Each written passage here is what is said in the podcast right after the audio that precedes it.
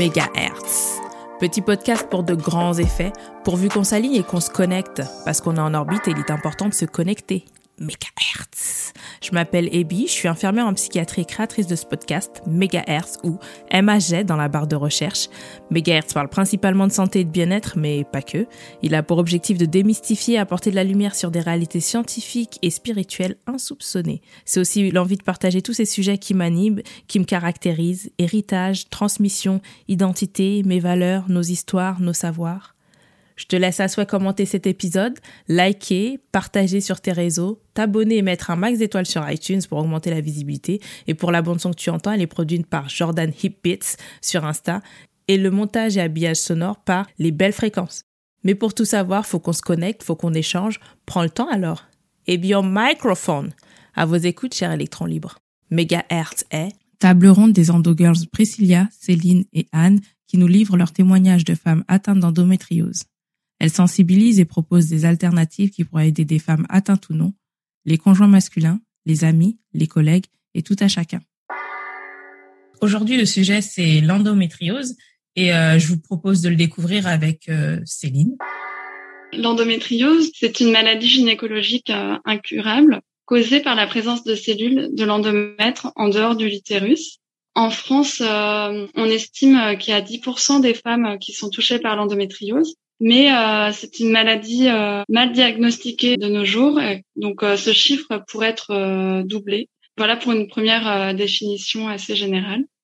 Du coup, tu pourrais expliquer plus clairement à ceux qui écoutent ce que ça fait en fait exactement l'endométriose les symptômes euh, les plus courants, donc euh, c'est les douleurs euh, de règles chaque mois, au point, voilà, parfois de faire des malaises, de devoir manquer le travail, donc vraiment de grosses douleurs, pas juste un petit mal, mais vraiment, enfin le fait que ce soit assez récurrent. Alors après, les règles douloureuses, c'est ce qu'on appelle les dysménorrhées. il y a aussi, en fait, l'endométriose à cause d'autres symptômes, d'autres troubles qui sont associés. Il peut y avoir euh, des douleurs pendant les rapports sexuels, ce qu'on appelle la dyspareunie. Surtout quand euh, il y a une adénomiose, en fait, c'est euh, l'endométriose qui est située au niveau de l'utérus. Donc c'est assez courant. Il y a aussi d'autres troubles qui peuvent être comme les douleurs lombaires, les troubles digestifs, la fatigue chronique.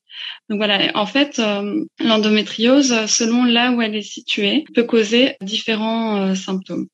très bien, merci. Comment as-tu été sensibilisée par euh, le sujet de l'endométriose? Donc pour ma part, euh, j'ai vu euh, des affiches d'une association. Alors je ne sais plus quelle association c'était, mais bon, actuellement il y en a deux grandes en France qui sont Endo France et Endomine. Et donc il y avait une campagne publicitaire comme quoi les douleurs de règles n'étaient pas normales et que voilà, c'était pas normal de serrer les dents chaque mois si on avait vraiment de grosses douleurs à la suite de ça, bah, j'ai réalisé que tout ce qu'on m'avait dit depuis que j'étais réglée, comme quoi c'était normal que j'ai mal, bon, bah, j'ai commencé à me poser des questions et à me renseigner euh, au niveau médical, avoir un diagnostic. D'accord. Et ce diagnostic, du coup, tu l'as eu il y a combien de temps à peu près? Alors, euh, le vrai diagnostic, je l'ai eu en 2018, mais j'ai commencé à chercher depuis 2016 sachant que j'ai toujours eu mes douleurs euh, depuis que je suis réglée et, ça a été assez tôt. J'ai d'abord eu euh, une première échographie par euh, une gynécologue qui n'était pas spécialiste, qui m'a affirmé que d'après elle, je n'avais pas d'endométriose. je suis retournée voir ma gynécologue un an après pour lui dire ce résultat que je comprenais pas ce que j'avais. Et elle m'a incité à voir vraiment un spécialiste pour euh, faire le diagnostic. Donc cette fois, j'ai pris rendez-vous euh, dans un hôpital parisien où il y a un des spécialistes. Donc il faut savoir qu'il y en a très peu en France qui peuvent vraiment diagnostiquer l'endométriose grâce à une échographie. Et donc là, il a posé le diagnostic. Donc euh, ça a pris un certain temps et en moyenne en France, les femmes mettent en moyenne 7 ans à être vraiment diagnostiquées de l'endométriose. C'est quand même assez long, 7 ans. Enfin, c'est énorme même. Ok, la douleur, l'irritabilité, la fatigue, ça peut causer différents symptômes. Et est-ce que ça peut rendre stérile ou ce genre de choses? Enfin, quels sont les impacts sur le long terme sur la vie pratique en fait des femmes?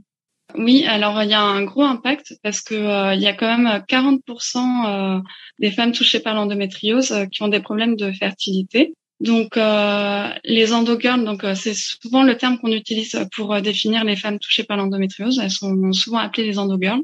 Donc elles sont voilà assez touchées par ces problèmes de fertilité, mais en fait l'endométriose, elle peut être aussi asymptomatique pour certaines femmes qui découvrent lorsqu'elles souhaitent avoir un enfant que elles ont des difficultés. Et voilà, en fait, c'est diagnostiqué au moment euh, de problèmes euh, de conception. Ça, c'est un autour de 50% des couples qui n'arrivent pas à avoir des enfants euh, facilement, qui, enfin, des problèmes de fertilité, voilà, qui est lié à l'endométriose. Ok, d'accord. Ben, merci beaucoup pour cette explication. Et j'ai envie de dire justement, tu es très calé sur le sujet.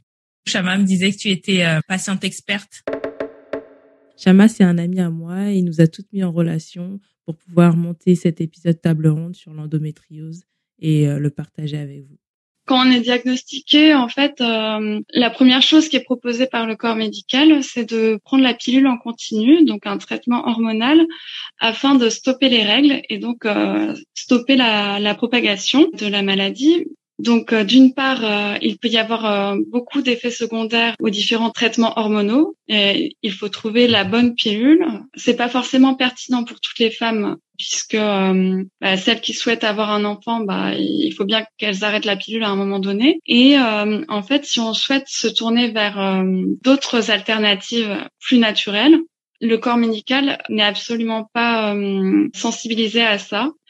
Et donc, euh, moi, je me considère comme patiente experte parce que je lis énormément de choses sur le sujet, je me renseigne, j'ai fait énormément de groupes de parole afin de trouver en fait, rien que le fait de devoir trouver un gynécologue spécialisé dans, l'endométriose, c'est une quête en soi, parce que euh, déjà, on manque beaucoup de spécialistes sur l'endométriose. Et puis ensuite, voilà, dès qu'on se tourne vers euh, d'autres alternatives, le corps médical est très peu sensibilisé. Bon, maintenant, peut-être un petit peu plus, mais euh, quand même, c'est pas évident. Voilà, moi j'ai Suite au diagnostic, j'ai dû me positionner face à déjà euh, au radiologue qui m'a diagnostiqué, donc euh, il me proposait ce traitement hormonal. Ensuite, la gynécologue euh, aussi, alors que je m'étais positionnée tout de suite en souhaitant une alternative naturelle. Donc j'ai dû faire mes recherches par moi-même. Je suis désolée, je rigole parce que ils ont dû te détester parce qu'à l'hôpital faut que ça aille vite, faut que ce soit rentable. La personne vient avec une problématique, on la traite, elle sort, on n'en parle plus, c'est réglé, tout le monde est content. Et quelqu'un qui parle de nature, ça veut dire qu'il faut écouter le corps, prendre le temps. C'est, je suis désolée hein, de dire ça, mais c'est typiquement le genre de patient qu'on déteste. c'est moche, mais c'est réaliste, voilà. C'est ça. Ouais, c'est vrai que du coup, euh, en fait, euh, je trouve que déjà quand on a un, diagnostic, on nous dit euh, qu'on a une maladie incurable, déjà c'est pas facile à avaler. Mm-hmm, Il y a un choc. Donc moi, je pense qu'il devrait y avoir tout de suite une prise en, charge, euh, une écoute tout de suite après, parce que le radiologue n'est pas là pour euh, expliquer. Donc euh, moi, je trouve que ça manque beaucoup en fait suite à, ce genre de diagnostic. et puis ensuite, effectivement, se positionner contre le corps médical, c'est pas facile du tout quoi. en fait, non seulement je stressais pour la maladie, mais en plus je stressais de ne pas avoir fait de bon choix, alors qu'au fond de moi, je savais que j'étais dans le mieux pour moi dans la meilleure solution pour moi. Et, et en fait j'ai pas eu du tout cette écoute. En fait la gynécologue que j'ai été voir ensuite je lui ai dit d'emblée que je ne souhaitais pas de traitement hormonal. Et pendant 20 minutes elle n'a fait que qu'essayer de me convaincre en fait euh, donc c'était très difficile en fait euh. je me permettais d'en rire mais je sais très bien que quand enfin on, on, est tous des êtres humains on a parfois des problèmes de santé. Et quand on est de l'autre côté c'est très violent. Et euh, pourquoi à l'hôpital on n'aime pas écouter la nature? Parce que ça déstabilise tous les critères en fait dans le sens où euh, le qui va vous parler, il sait plus, euh, il sait plus sur quel pied danser en fait. Et la seule référence, c'est le dire du patient. Et là, bon, c'est encore une autre, euh, c'est une autre histoire.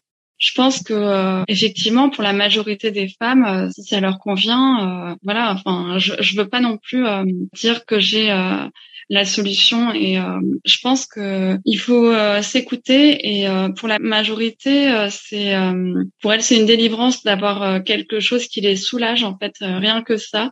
Mm-hmm. Et moi, j'ai pu me le permettre aussi parce que j'étais à un petit stade que le radiologue m'a dit oui, vous pouvez faire vos tests et on refera un bilan dans un an. Et voilà, en fait, je je veux pas dire que c'est le diable de, de prendre un, traitement hormonal, mais vraiment de s'écouter et voir ce qui est en accord avec soi.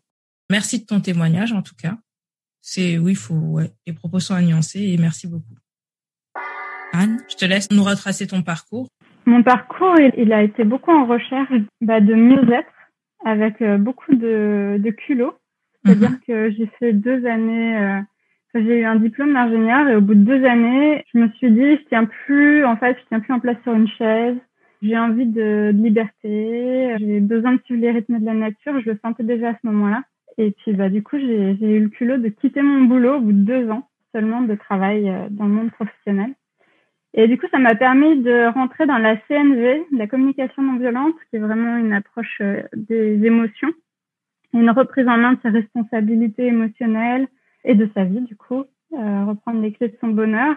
Et je pense que j'avais vraiment besoin de ça. Ma mère elle-même a d'ailleurs une endométriose asymptomatique. On lui a dit un jour qu'on l'opérait, je ne sais plus pourquoi on l'avait opéré, mais on lui a trouvé des endométriomes tout ça, voilà. Donc la communication non violente m'a aussi amené à la, au yoga du son, un yoga du son effectué vraiment en lien avec les sentiments aussi. Donc euh, vraiment euh, le, le, son comme euh, vecteur en fait de mouvement des sentiments.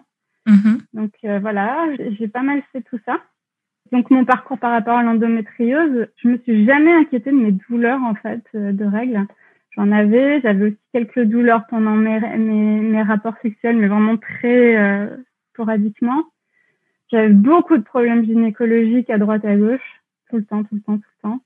Et puis un jour, j'ai eu un mal de chien en me levant vraiment euh, au point que j'ai cru que vraiment j'allais j'allais mourir sur place quoi. C'était euh, atroce. Carrément. Euh, un épuisement du coup euh, psychologique, physique, ça te vide de toutes tes forces. Et au bout de deux heures, quand je voyais que ça passait pas, parce que moi j'ai plutôt l'habitude de, ok, je respire, euh, j'attends que ça passe, c'est ok. Je, je prenais déjà pas la pilule depuis un moment, donc euh, je, je, connaissais très bien les douleurs de règles. Mais là, c'était vraiment un truc abominable. Donc au bout de deux heures, j'ai fait bon, j'ai réussi à, à, à choper euh, mon, mon, téléphone en rampant, appeler un médecin local qui était à, à 500 mètres et à ramper, mais vraiment littéralement à ramper. Je me souviens, j'étais allongée sur le trottoir tellement que j'avais mal. J'arrivais pas à avancer. J'ai réussi à me faire prendre en stop sur 200 mètres. J'en pouvais plus vraiment. Et je suis arrivée chez le médecin. Il a, il a pas bien compris ce que j'avais. Il m'a envoyée à l'hôpital. À l'hôpital, ils m'ont gardée pendant une semaine. Euh, ils m'ont fait des radios, des, des échographies. C'est un, un domaine infectieux, donc ils m'ont mis tous les antibiotiques qu'ils avaient sans savoir ce que j'avais. Ils m'ont relâché au bout d'une semaine sans savoir ce que j'avais, mais du coup j'étais épuisée, j'avais plus de microbiote, euh, j'étais complètement HS. Et du coup, au niveau médical, euh, bah, c'était pas chez moi, donc je suis rentrée chez moi. J'ai vu encore d'autres gynécos, donc j'ai dû croiser euh, une demi-douzaine de gynécos, jusqu'à ce qu'une euh, gynéco chez moi me dise Bon bah là, euh, je t'envoie chez le docteur Saint-Hilaire, donc qui est un spécialiste à Lyon. D'ailleurs, il y a une équipe spécialisée multidisciplinaire à Lyon avec des psychologues, des euh, il y a mhm. vraiment une super équipe à Lyon. Alors euh, moi, je n'y ai pas eu le droit parce que j'avais pas de symptômes trop douloureux à part celui de l'hôpital que j'ai eu une fois. Voilà. Et donc à l'IRM déjà, une dame m'a rendu mon IRM en me disant je pense que vous avez une endométriose, mais il va falloir un spécialiste pour vous le confirmer. Et donc là, je suis allée euh, voir le docteur Saint-Hilaire. Et euh, avec une simple échographie, euh, il a pu me dire, bah voilà, votre endométriome, en fait, votre kyste aux ovaires, donc moi, mon endométriome est sur les ovaires. il a dit, donc voilà, là, l'endométriome est caractéristique. Il est rond, mhm. vraiment, il est noir, donc on mhm. voit que c'est vraiment une masse de sang. Donc, je peux vous affirmer à 95% de chance que vous avez une endométriose. Voilà. Et alors, euh, comme j'ai refusé d'être opérée, donc lui, il était assez affolé parce que, enfin, je sais pas, je crois que dans son esprit, c'était un peu comme un cancer. Mais comme je voulais pas d'enfant, que j'avais pas de, de douleur euh, régulière depuis que, voilà, parce que j'ai mis euh, quand même huit mois à peu près entre le, le passage à l'hôpital et puis l'arrivée devant un spécialiste. Donc j'avais pas eu de nouvelles douleurs, donc je dis bah tant que j'ai pas de douleur, moi je préfère essayer effectivement des méthodes alternatives. Donc à l'époque j'étais euh, tentais le cru qui m'a aidé à entendre, mais qui, je pense, a libéré aussi des toxines. Donc, c'était pas forcément euh, simple euh, de faire ça seul. Donc, c'est bien d'être accompagné aussi là-dessus. Et puis, je me suis mise au yoga du son, je me suis mise à, au Qigong, je suis partie en Thaïlande. Euh, j'ai fait des massages Tunesang, donc des massages du ventre qui sont, à mon avis, euh, totalement euh, opportuns euh, pour cette maladie. Et puis, euh, le docteur avait décidé, donc, comme je voulais pas l'opération, de me suivre tous les six mois. Et donc, tous les six mois, pendant deux ans, il a constaté une régression de l'endométrium et donc du kyste sur mes ovaires. Et donc, ça l'a vraiment surpris parce que il m'a donc euh, indiqué que le corps médical ne pensait pas cela possible. Et alors, le problème de l'endométriose, c'est que quand il a voulu amener ce résultat à ses collègues, ils lui ont dit, ouais, mais euh, t'es pas sûr à 100% qu'elle avait une endométriose, ça se trouve c'était autre chose. Parce que euh, j'avais pas voulu être opérée, c'était la seule façon pour eux de savoir vraiment à 100% qu'on a une endométriose. Donc euh, voilà, il était un peu dégoûté, mais en tout cas voilà, il était content d'avoir okay. ce, ce, cas. Tu disais qu'il y avait eu une masse, euh, une masse noire au niveau de l'ovaire, et les filles disaient euh, que le chirurgien euh, considérait ça comme un cancer, et en fait euh, l'endométriose est parfois appelée le cancer dont on ne guérit pas. Voilà, c'était juste une précision. Certains en parlent comme ça. Alors, tu as écrit dont on ne meurt pas, parce que dont on ne guérit pas, c'est encore différent. Oui, euh, bah je sais plus euh, lequel exactement. je crois que c'est on ne guérit pas. Ah oui, j'ai pas vu, je sais pas. D'accord. Déjà l'histoire est quand même euh, c'est assez chargée et c'est assez courageux de se positionner face à des médecins, euh, d'être seul face à un corps médical et de dire que non, pas d'opération, parce qu'ils savent mettre la pression. Hein. Ils savent Alors la honnêtement, euh, je suis euh, tombée amoureuse du docteur Saint-Hilaire puisqu'il a une écoute incroyable et euh, j'ai eu aucune pression. Vraiment, il était dans une écoute complète. Donc ça, c'est de toute façon, c'est le bonheur quand on tombe sur des médecins comme ça. Voilà. Tant mieux.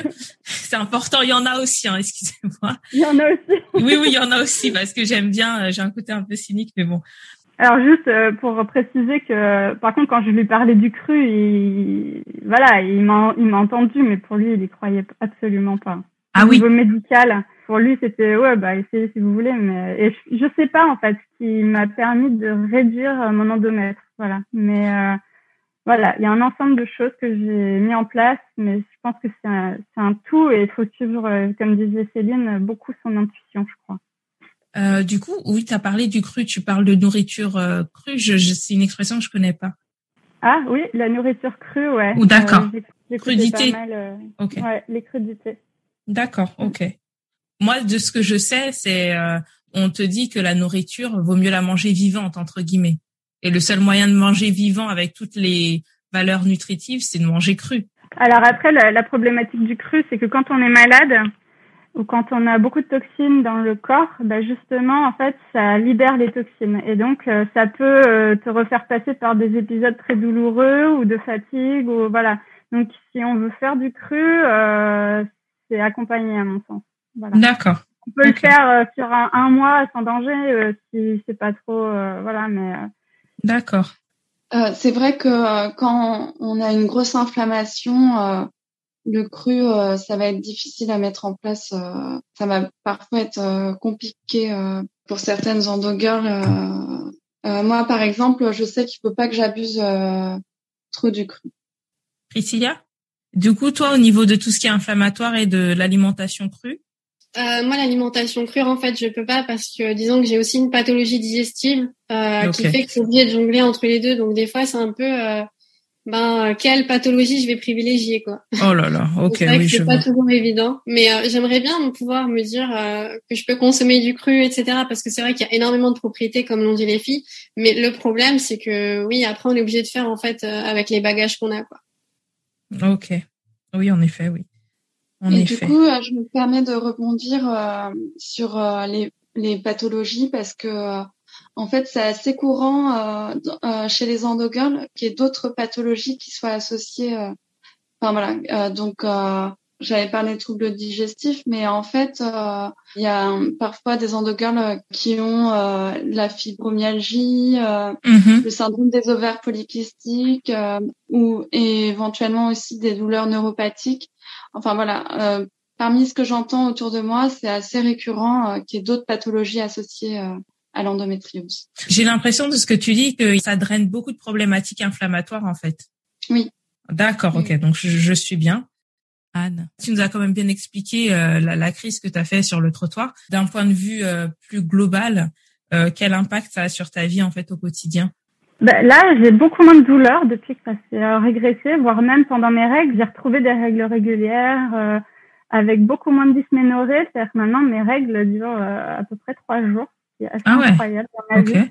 J'ai surtout, surtout, surtout une énorme fatigue en ce moment et en particulier des fatigues hivernales. Là, peut-être que je vous en parlerai plus tard pour l'aspect euh, médecine traditionnelle chinoise où ça rentre en cohérence. Mais du coup, c'est comme si moi, ça m'obligeait à être euh, en total accord avec les cycles. Mais ce qui est assez drôle, c'est que ça m'oblige à ralentir, ça m'oblige à être en accord avec les cycles, mais en même temps, c'est ce que j'ai toujours demandé. Donc voilà. Je...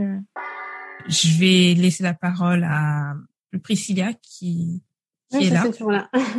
Moi, de mon côté, en fait, euh, mon endométriose, elle a été diagnostiquée en, 2016. Bah, disons que je fais partie euh, ben, des personnes qui ont eu une errance médicale pendant plusieurs années, mhm. puisque disons que j'ai vu euh, différents gynécologues qui refusaient de me faire faire d'autres examens que le frottis, puisque pour eux, en fait, ils jugeaient que ce n'était pas forcément nécessaire, ce qui fait que mes douleurs, je dirais qu'elles sont arrivées après mes premières relations sexuelles. Et on va dire que le laps de temps qui s'est écoulé euh, ça a été quand même de 10 ans avant de poser le, le diagnostic. Donc ça a été un petit peu long. Un peu, oui. Effectivement, ben c'est le c'est le docteur Petit, c'est le même praticien en fait euh, qui a détecté l'endométriose euh, de Céline, qui a détecté la mienne aussi. Et c'est vrai qu'à ce moment-là, j'ai eu vraiment, on va dire, un soulagement parce que j'ai pu mettre ben un mot sur les mots que j'avais. Exact, mais c'est très important en fait. Ça donne du sens tout simplement.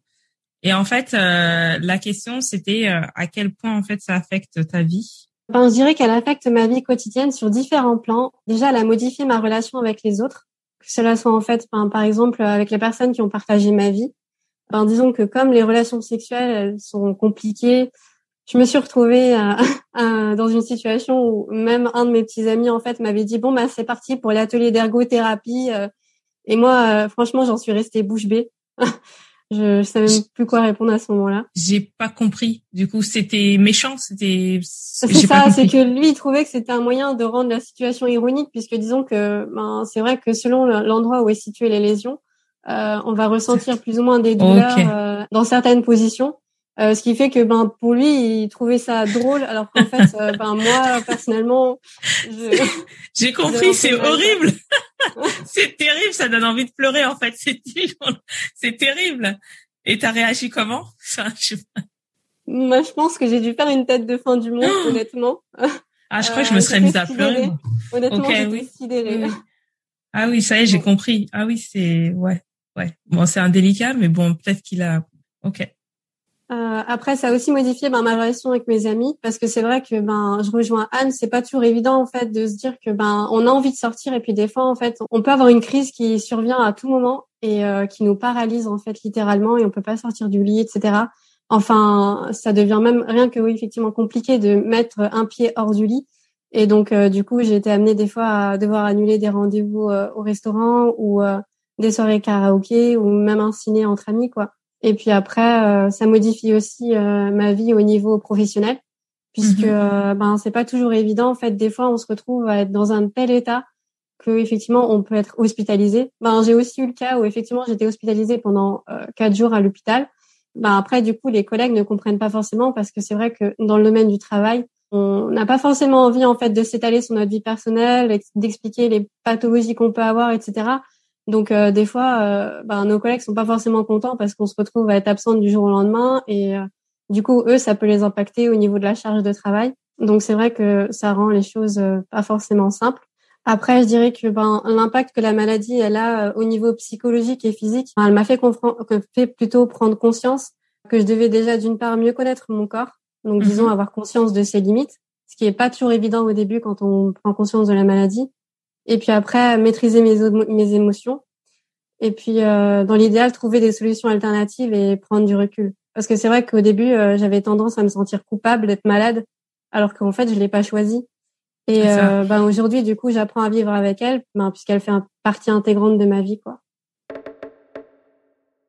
Ce n'est qu'une partie de l'intervention de trois rôles de dames, Anne, Céline et Priscilla, qui ont réussi à cultiver des savoirs autour de leur pathologie, qui est l'endométriose, Et pour la suite, rendez-vous dans deux semaines. Cap Science, mes directions homéopathiques. En espérant que ça vous plaise en espérant t'avoir fait vibrer un peu. N'hésite pas à commenter, liker, partager, t'abonner, à mettre un max d'étoiles sur iTunes pour faire décoller Megahertz, que tu peux aussi retrouver d'ailleurs sur Instagram au nom d'Ebio Microphone, montage et habillage audio, les belles fréquences sur Insta, production du jingle Jordan Hip Beats. C'était Ebio Microphone. À très vite sur les ondes.